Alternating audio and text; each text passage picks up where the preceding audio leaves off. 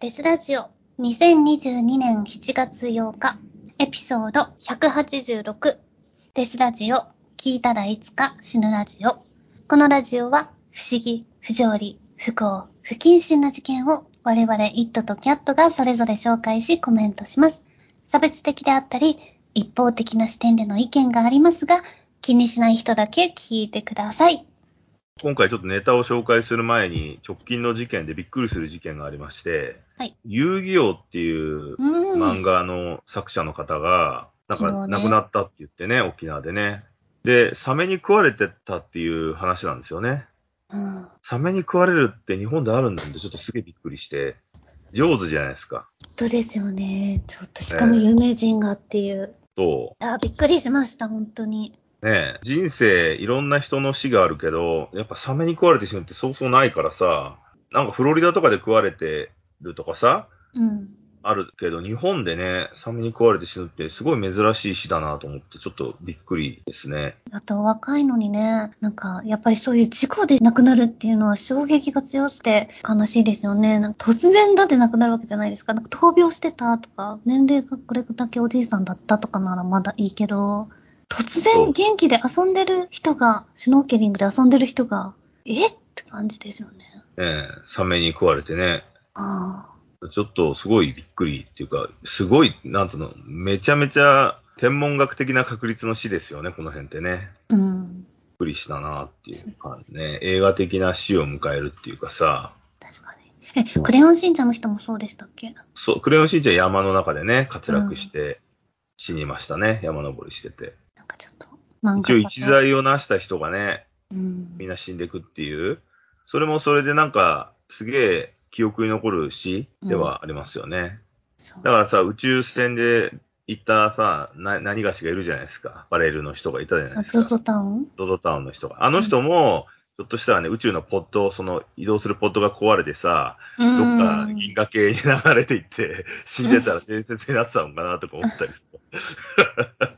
なんかね、こう、やりとりだけできてね、うん、で、もう食料がないとかってさ、言ってるところとかを 流して死んでいくっていうのもさ、夢があるっていうか、すごく高級的な死というか、みんなの記録に残り、記憶に残る死だなっていう。どうせ死ぬんならそういう風な感じで死んだらすごいよねっていう感じですね。はい、だから今回の遊戯王の人もちょっと伝説的な死だなって、もうご冥福を祈るとともに、うん本当に伝説的な死だよなと思ってしまったね。うんはい普通の人じゃそうならないじゃんっていう死に方だもんね。うんなかなかないですでしたね。そう。だからそういうレア度の高い死っていうのってやっぱ選ばれしものなのかなと思っちゃいましたね。いろいろ考えました。はい。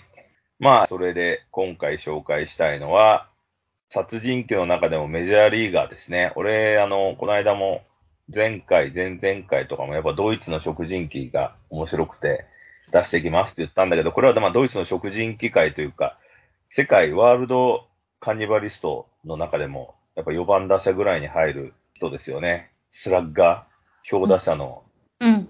ドイツの食人鬼。その名も、フリードリッヒ・ハインリッヒ・カール・ハールマンですね。うん。あだ名がフリッツ・ハールマンです。フリードリッヒをフリッツと読むみたいですね。あだ名で。この人は、ドイツ・ハノーバー出身の著名な連続殺人犯と言われてますが、殺人犯というよりはカンニバリストとして有名な方です。1924年5月17日、ハノーバーの河川で、川岸で、人間の頭蓋骨が発見されたと。そして間もなくその周辺で胴体と思われる人骨もバラバラにされた状態で袋に入れられているのが発見された。なんかね、小袋に入ってたくさん川に流されてたんですよね。で、まあ、鑑識の結果、殺害された後にノコギリで切断された10代から20代の男性のものであることが判明した。この事件をきっかけに、次々とハノーバー全域から人骨が発見されるようになった。特にライネ川の運河では22人分の人骨が発見された。多いね。そうですよね。当然警察は、はい、大掛かりな捜査を開始して、約1ヶ月後の6月23日にフリードリッヒ・ハールマンという45歳の男を逮捕したと。ハールマンは同性愛者で、これまでに誘拐や闇取引などの前科があり、警察が彼の家を家宅捜索すると、矢の中から大量の男物のズボンや上着が出てきたという。うん言うまでもなく、彼が今までに殺した犠牲者のものである。この人、あの、古着屋さんもやってたんですよね。だから、うんそういうのを大量に置いてた。で、ハールマンは同性愛の相手であるハンス・グラウンスと組んで少年誘拐を行っていた。ドイツが、まあ、第一次は世界大戦ですね、ワールドウォー1で敗戦直後で食糧難だったことを反対に利用して、食べ物をあげるからと言葉巧みに少年たちを誘い、ハールマンの家に連れて行っていた。そして少年を縄で縛り、服を脱がせて、その肉体を散々もてあそび、最後に喉に噛みついて生き血をすすり、生肉を食う。殺害した後は死体をノコギリでバラバラに解体し、骨だけ残して肉はすべて削ぎ落とす。ハールマンは肉屋も経営していたので、削ぎ落とした肉は自分で食べることもあったが、細かく刻んでハムやソーセージに加工して販売したり、また別の肉屋に売ったりもしていた。事件が発覚してから、ハールマンは近辺に住んでいた人たちは、自分たちが知らない間に人間の肉を食べていたことを知って愕然となった。ハールマンは裁判の途中でも何ら反省の色も見せず、タバコを要求したり、裁判に文句を言ったりもしていた。24人以外の少年も殺しているのではないかとの質問に対し、別の少年の顔写真を見せると、こんな醜い顔の男に興味はないと吐き捨てるように言ったという。13回にわたる裁判の結果、ハールマンはギロチンで死刑ですね。そして共犯のグランスは懲役12年を言い渡された。1926年4月15日、ハールマンは処刑されたが、死後、彼の頭蓋骨から脳が取り出され、研究材料としてゲッチンゲン大学に送られることとなったっていう流れなんですけれども、今私が読み上げたこのフリッツ・ハールマンストーリーっていうのは結構昔の話の文章なんですよ。うん。だから、こう、ドラマティックに書いてあるんですけど、今は、あの、いろんな調べることができるから、ネットで、うんちょっと違うだろうっていう話になってて、うん。ハールマン食ってねえんじゃねえかっていう説がありますね。え、カンニバリストじゃなかったってこと？一応、あの、本人が言ってるだけだから、なんか、いまいちね、その劇的ではないんじゃないかっていう。一応、男色行為中に犠牲者の喉を噛み破って殺害したってあるけどさ、うん。それってできんのかなって結構思ったりするんだよね。まあね、モンスターみたいな。そうそう。人間の喉をさ、噛んで、噛み殺すっていう行為ってさ、できんのかなとか思って。猛獣み。難したくない？そう。うん。歯の方がダメになっちゃうじゃん、顎とか。と、俺は思ったわけですよ。うん。だってさ、ミルウォーキーの食人鬼、ジェフリー・ダーマーだってそんなことしてないじゃん。だってできないから。うん。ぶん殴って殺して、っていうことでしょ？この人、すごい生敷きの人だなと思って、すげえなって、ちょっとずっと調べてたんですけど、そもそも人間がさ、人間の喉を噛み切って食えんのかってさ、ちょっと、ちょっと疑問が出ました。確かに。でもなんかその聖動脈とか大事なあ、首には大事な血管が通ってるじゃないですか。はい、はい。そこを、うまいこと切断されちゃったら、そこから出血大量とかで死んじゃったりしないのいや、だから噛み切れるかっていう謎があるじゃん。うん、確かに。ぐにゅってするよね。そうそうそうそうそうそう。ね、だからなんか、歯を研いでてさ、カミソリみたいな歯になってたらいけるけど、人間の歯でね、そこまで、だって俺らがさ、ステーキの肉噛みちぎるのだけ大変なわけじゃないですか。確かに。しかも 調理されてない生の肉だし。そうなんですよ。ゴムみたいなもんだよね。そう。だから、これ本当なのかなとかちょっと考えてしまった。連続して他にも、あの、食人鬼がたくさんいて、そいつらがみんな喉の肉を噛み切って殺してたっていう事例があるならば、あ、それできるんだって思うでしょ、うん。数の論理で言うならうば。んうんうん。他にあんまいないからね。聞いたことないね。そう、そうなんですよ。なんかずっと昔にさ、やったさ、フロリダでいきなり頭のおかしいドラッグ中毒者がホームレスの顔面に噛みついて、あ、あったあった、ああああったっあったけフロリダゾンビ事件ね。はい。そうそうそうマイアミゾンビ。そうそう、マイアミゾンビ事件。はい顔をむさぼり食ったみたいな。で、まあ、顔を本当になくなって整形した被害者はね、整形したっていう、あの写真とか出てくるけど、顔の皮膚の方がまだいけるかもね。いや、でも死んでないし、ぱ殺せはね。ないし、うん、殺せてないし。そうなんですよ。あんっていう、ちょっと思った部分はあります。はい。確かに。まあでもだからハールマンが結局裁判の時にそうやって殺したでって言ったってことだよね。うん、それ以外ないわけだから、だって現場が動画で撮ってるわけじゃないから、検診も、もうバラバラ殺人だからわかんないい。や、もう捨てられてるからわかんないんですよ。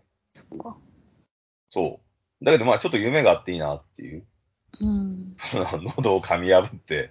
そう、ねあってほしいと願う。そうそう、俺らは。ね、そう、キャラ付けとして、そうであってほしいなって思うんですけど、多分現実的にはさ、難しいんじゃねえかなっていう。まあ、現実問題、はいよく考えたらおかしいかも。そうなんですよ。だから俺らがホラー映画とかでさ、ゾンビとかが喉を噛み破ってるのを見てるから、うん。人間の肉って脆いんだと思うけど、脆くないからね。そっか。できんじゃねって逆に思ってるんだ、このファンタジーのそうそうそうそうそうそう。妄想から。そういう感じだなと思ってるんです。はい。うん、なるほど。そうなんですよ。だから、今のウィキペディアとかに載ってるフリッツ・ハールマンの状況と、俺が最初に読み上げた昔のフリッツ・ハールマンのやつには、やっぱ今乖離があるんですよ。うん。だけど、もう過去の事件だから、ものすごい前じゃないですか。うん。1924年とかさ。うん。だから、調べようが多分ないんですよね、もう一回とか。うん。写真とかはあってもさ、その事件後だから、そうですね。そうなんですよ。リアルタイムで喉を噛み切ってるとかはないんで、だからまあ、うんハールマンとかが、多分自分をね、誇示するためにね、喉を噛み破って殺してやったとか。で、さらにあの、肉を食って、闇市場でうん。ソーセージにして売ったりしてたっていう、うん。まあ、肉屋だからね、っていうエピソードがあって、だから、殺人鬼の流れとして考えるんだったら、ハールマンは実は人肉は食ってなくて、ソーセージとして人に食わしてたんじゃないかっていう。だから、うんこの事件ってあの、食人鬼事件っていうよりもさ、周りに、周りに食人を進めてたっていうか、人肉を周りの人に食わしてたっていう事件なんじゃないかっていう、そんな感じはしますけどね。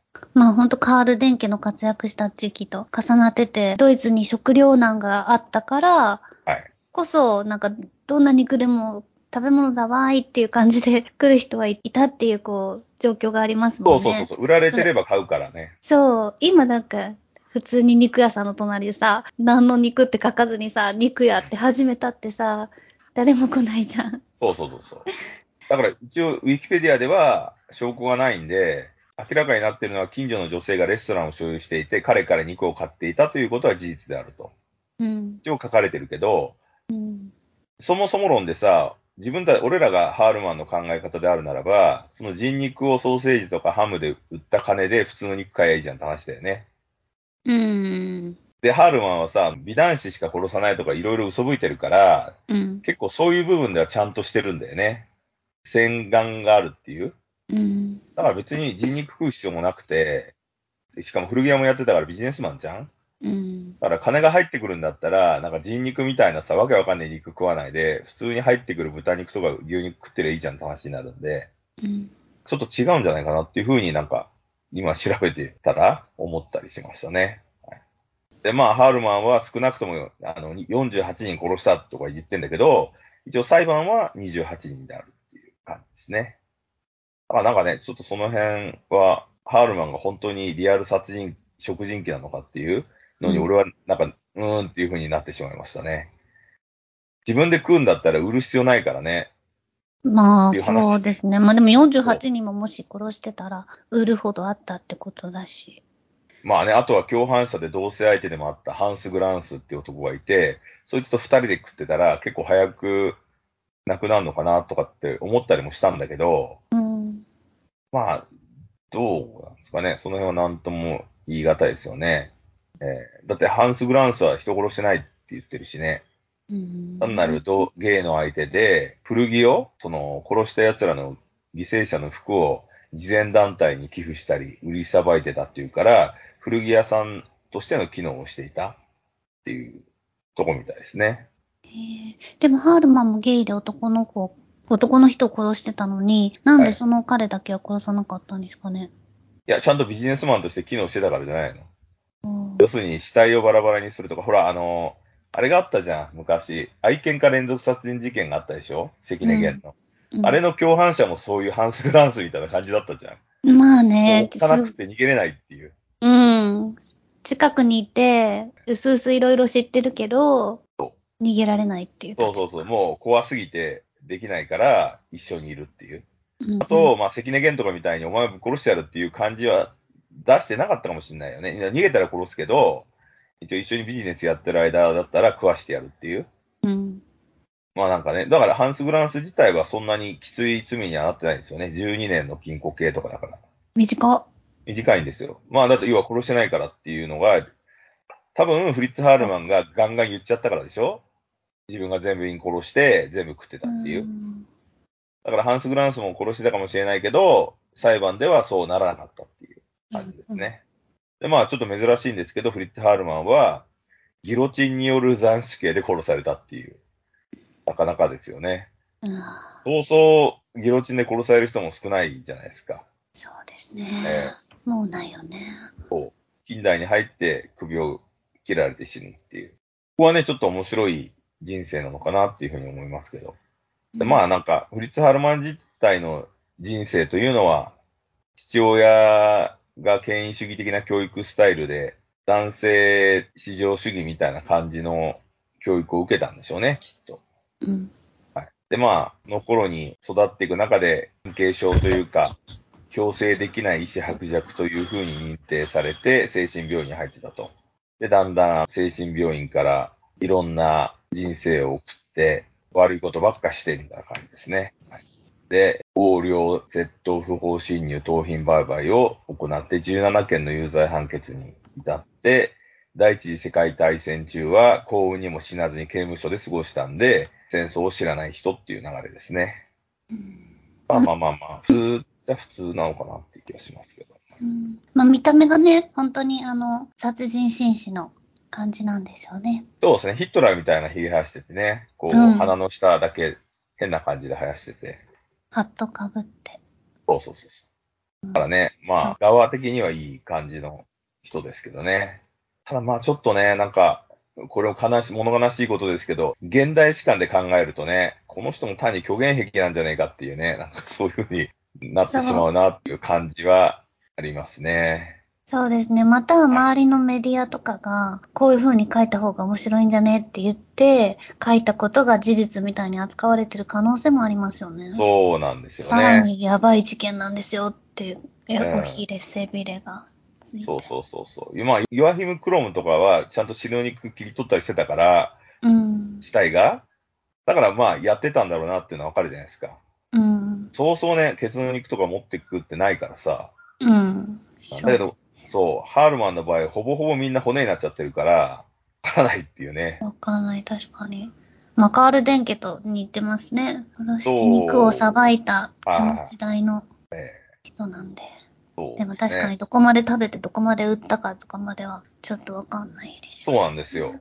だからまあ、一応、フリッツ・ハールマンといえば、マッド・ブッチャーというかね、まあ、肉を売ってた人だから、めっちゃ有名だし、俺が昔読んだ、確かね、吸血鬼大前科っていう本があるんですよ。ドラゴンブックスだったか、ジャガーバックスだったか忘れたんですけど、子供向けの本で、70年代に出た本なんですけど、そこの吸血鬼大百科だか大前科だかで、食人とか血をすすってたシリアルキラーの文献がおどろおどろしく書いてあるのね。うん、要はちょっと変えて怖くするために。それにもやっぱデッセンの気がするんだよね、フリッツ・ハールマンってね。うん。やっぱり肉売ってたみたいな感じで。それも、その本もさ、虚実入り混じってて面白いんだけど、吸血鬼になるときは、直近で赤い夢をたくさん見るんだって。ええ真っ赤な夢を見て、そうすると血が欲しくなって、人の血を吸いたくなるから、こうやって人を殺して、あの、ハールマンみたいに喉を噛み切って溢れ出た血をすするとか、書いてあるわけよ。あとは本当かどうかわかんないけどさ、ブラジルの駅でさ、女性がいきなり近くにいた子供の頭掴んで、駅のホームのところに叩きつけて殺して、出た血をすすり始めて、捕まえたらなんか赤い夢を見て血を飲まなくちゃいけなくなったみたいなことを言い出したりとか、うんでも本当なのかよとか思うんだけど、うんそういうね、ファンタジーがすごく入ってた時代だったんで、なんかそういう感じなのかなっていう、ね、ちょっとつまんない話になっちゃうんだけど、なかなかね、ハールマン調べれば調べるほどさ、こう、妙に怪しさがすげえ出てくるっていう時代の。だから、俺はすごくフリッツ・ハールマンをすげえなと思ってたんですけど、人の肉をさ、ちゃんとソーセージにして売るとか、ハムにして売るなんてさ、商売上手じゃないですか。だからすげえなと思ったんで、ちょっとなんか違うのかなっていう感じの印象をね、調べれば調べるほど持っちゃって、悲い。しい気分になっちゃったんですよ、なんか。まあ、いや、ほんとこっちの期待も入ってますからね。そうなんです。うん、こうあってほしいっていう創作階段じゃないけど、こうあった方が怖いから、こうだったらいいのになっていう気持ち入っちゃう時ありますよね。そうなんですよね。あと昔の人ってさ、やたら吹くじゃん。大ボラ吹きっていうか、もうどうせ死刑って分かってるから、こんだけ言ってやるっていう。そう。そういう人がやっぱ多いのかなっていう。で、現代だとそれができないじゃん。うん。なんか前回のお前もネルソンだって、超絶美人のモデルが、とかって言うけど、まぶっちゃけそこまで超絶美人とかじゃないし。そうね。そう、うだけど言いたくなるね。わけよ。そう。そういうとこあるよね。そうなんですよ。だから、本当の意味のカンニバリストうん。とかってやっぱりイワヒムクロムとかダーマーになっちゃうんだよね。うんそれはなんでかっていうと、ちゃんと食ってる現場があるからっていう。確かに。クロムなんてだって、じゃがいもと人参とシチューとして作ってる現場を抑えられてるわけだからね。うんうん。もう食ってる以外ないじゃん、それ。うん。オブジェで置いてますじゃないからね。うん。警察が来た時にビビらしてやろうと思って置いてたじゃないから。ダーマーもそうでしょ？鍋で煮てたわけだから。そうそうそう。そうなんですよ。だからこれ、ね、ちょっと、ハールマンってほんとメジャーリーガー級なのに、俺の中では結構疑問符がついちゃってる部分ありますね。なんせね、こう、普通の他のカニバリストたちは、調理してる最中を抑えられてるっていう、すごいいい現場を抑えられてるんだけど、この人に関してはね、人骨しか出てないし、うん。もう肉を売ってるんだったらないからね、売り切っちゃって。うんうんここはね、ちょっと、なんとも言えない物悲しさを感じました。ただ、こう、堂々と、こいつはすげえ殺人鬼なんだって誇れる感じでもなくなってきたなっていう。まあ、大量殺人鬼であることは事実ですね。そうですはいね。人数はすごい人数ですよ、これ。もうメジャーリーガー級に殺してますよ。うん。はいだよ。だけど、カンニバリストとしては、ちょっと、微妙っていうね。うんうん。まあ、ひょっとしたら未来、これから、人間の喉に噛みついて、血をすすって殺してた殺人鬼っていうのが、連続殺人鬼が現れたら、あ、ハールマン正しかったんだと思うかもしれないけど、今はいないからね、うん。感じです。だってさ、あの、思い出したんだけどさ、テッド・バンディっていう、やっぱアメリカのメジャー級のシリアルキラーいるじゃないですか。うん。